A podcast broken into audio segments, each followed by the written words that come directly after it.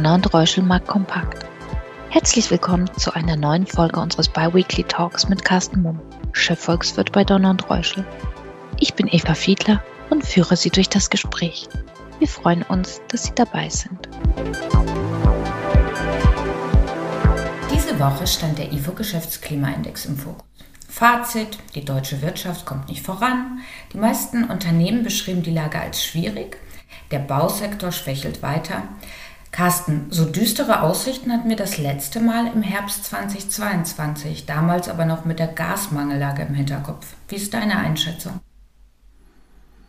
Ja, genau so ist das. Und das vergegenwärtigt natürlich oder verdeutlicht einfach auch, wie schwierig tatsächlich im Moment äh, die wirtschaftliche Lage ist geworden ist, ohne dass wir diesmal akut irgendein Krisenszenario haben, was vergleichbar wäre mit einer Corona-Pandemie oder eben einer drohenden Gasmangellage. Es ist einfach die global wirtschaftliche Nachfrageschwäche und die weltweite Konjunkturdelle, die wir zurzeit erleben.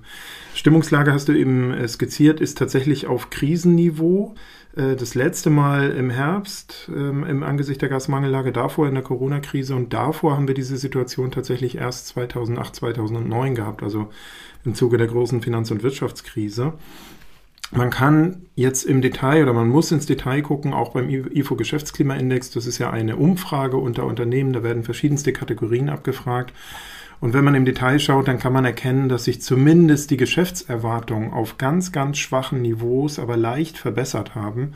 Äh, das, was jetzt ähm, sehr schwach ausgefallen ist, ist die Lagebeschreibung, also die aktuelle Lage vor dem Hintergrund der Situation, wie ich sie gerade äh, beschrieben habe. Und tatsächlich sind alle Segmente betroffen, ähm, das verarbeitende Gewerbe, äh, vor allen Dingen, oder das wurde dann nochmal untermauert durch eine zweite Umfrage des IFO-Instituts, ähm, dass nämlich die Exporterwartungen der Unternehmen deutlich gesunken sind. Und das ist eben vor allen Dingen die Industrie. Es betrifft aber auch den Dienstleistungssektor, den Handel, und du hast es angesprochen, vor allen Dingen den Bau. Und im Bau muss man sagen, ähm, fehlt tatsächlich im Moment ähm, ja eigentlich jegliche positive Perspektive. Also sowohl die aktuelle Lage als auch die Geschäftserwartungen wurden deutlich nach unten revidiert. Hm. Findet sich diese pessimistische Stimmung, wie du so schön sagtest, auf Krisenniveau auch im europäischen Kontext wieder? Ja, die findet sich wieder. Ich habe das eben gesagt, wir haben äh, gerade im Industriesektor weltweit eine globale Nachfrageschwäche. Man kann sogar sagen, weltweit steckt die Industrie in einer Rezession. Und äh, entsprechend spiegelt sich das eben auch auf europäischer Ebene wieder. Ähm, am besten ist das erkennbar anhand der SP Global Einkaufsmanager-Indizes, die am letzten Freitag veröffentlicht wurden oder die Schnellschätzungen wurden veröffentlicht. Und da ist ein relativ ja, desolates Bild eigentlich auch erkennbar. Ähm, allesamt äh, für die Eurozone insgesamt und auch für die einzelnen Eurozonenstaaten sind sowohl für Dienstleistungen als auch für das verarbeitende Gewerbe die Werte der Einkaufsmanager-Indizes unter die Marke, deutlich unter die Marke von 50 gerutscht. Und das muss man so verstehen, dass also Werte oberhalb 50 bedeuten, die Produktion wird ausgeweitet in den kommenden Monaten und unter 50 eben die Produktion geht zurück. Ähm, besonders ähm, schwach ausgefallen ist jetzt bei der letzten Umfrage tatsächlich sogar Frankreich. Frankreich war immer noch der Eurozonenstaat, der ein Stück weit die Dynamik noch aufrechterhalten hat oder noch am weitesten vorn war in Europa.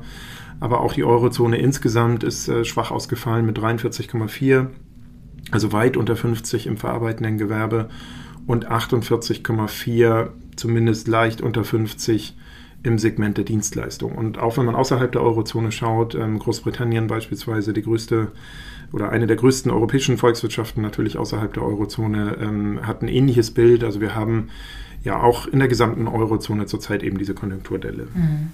Unsicherheit über die politischen Rahmenbedingungen hierzulande, fehlende Neuaufträge in der Industrie und vor allem aber auch die Belastung durch den Zinsanstieg. Waren das die Kernbelastungsfaktoren der IFO-Umfrage?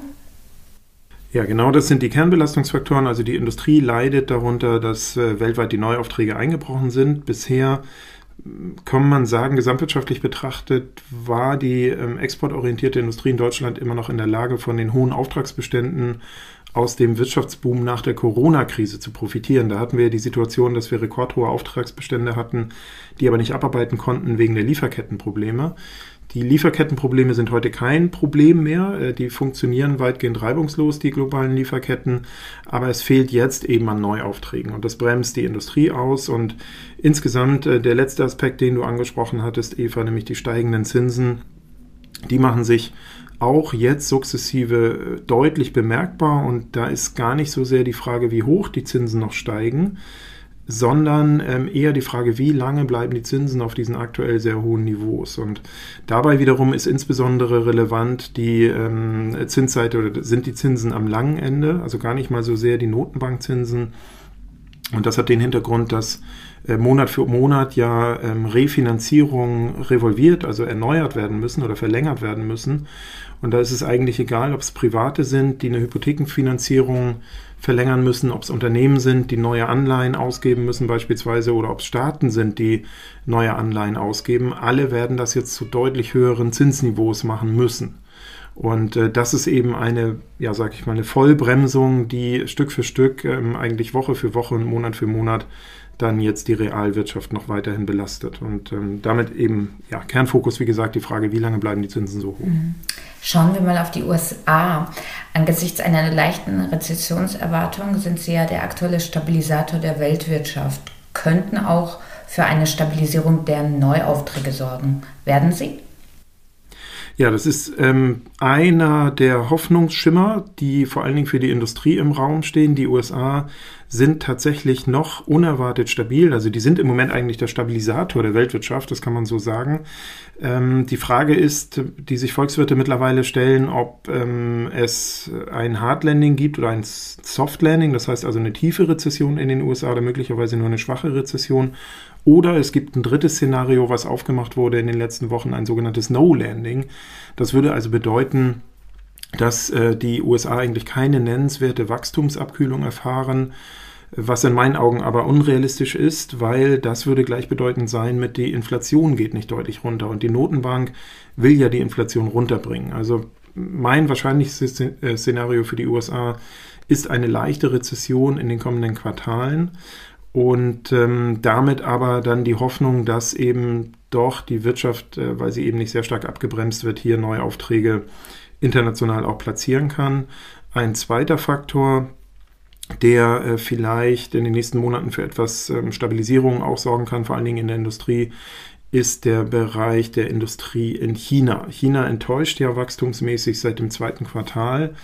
Und ähm, die Erwartung ist, äh, dass wenn die Wachstumsdynamik in China doch noch deutlich schwächer wird, dass dann doch der Staat nochmal Geld in die Hand nimmt und fiskalpolitisch unterstützt und entsprechend so eben auch die globale Exportnachfrage ein Stück weit wieder stabilisieren kann.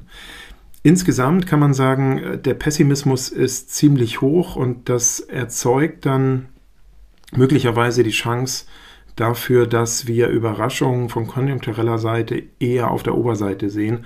Das heißt also nicht, dass wir irgendwie eine steile Konjunkturerholung oder sowas erwarten, aber doch Stück für Stück eine leichte Stabilisierung der Perspektiven, weil gerade wenn man sich diese Stimmungsindikatoren anguckt, IFO beispielsweise oder Einkaufsmanager-Indizes, die mittlerweile auf Niveaus sind, wo sie eigentlich gar nicht mehr fürchterlich viel stärker fallen können. Aber wenn wir über eine Stabilisierung der Konjunktur sprechen, dann ist der größte Hebel, wie eben auch schon angesprochen, auf der Zinsseite. Ähm, in den USA kann man das ganz gut erkennen. Ähm, da brechen die Immobilien neu, äh, die Immobilienverkäufe ein weil die Zinsen so stark gestiegen sind, da brechen entsprechend die Preise ein. Und ähm, das hat dann den positiven Effekt, dass die Inflation auch schwächer ausfallen sollte in den kommenden Wochen und Monaten. Der Ölpreis fällt jetzt ja auch gerade aktuell wieder ein Stück weit. Und äh, das wiederum könnte dann äh, für eine deutliche Entlastung auf der Zinsseite sorgen. Das ist in meinen Augen ja, das sind zwei Szenarien, die wir im Blick behalten müssen und die vielleicht eher Überraschungen auf der Oberseite, also im, im, positiven Sinne produzieren könnten in den nächsten Monaten. Okay, also ist dein Fazit zum Jahresende quasi auch positivere Perspektiven für die Aktienmärkte? Ja, ich denke schon. Ich, ich rechne damit, dass wir noch einen sehr schwankungsreichen Herbst erleben werden, auch weil vor dem Hintergrund der realwirtschaftlichen Schwierigkeiten, die wir zurzeit haben, die Gewinnaussichten der Unternehmen immer schwächer werden und wahrscheinlich die eine oder andere Gewinnrevision auch noch kommt, gerade wenn jetzt die Gewinne für das dritte Quartal bald berichtet werden.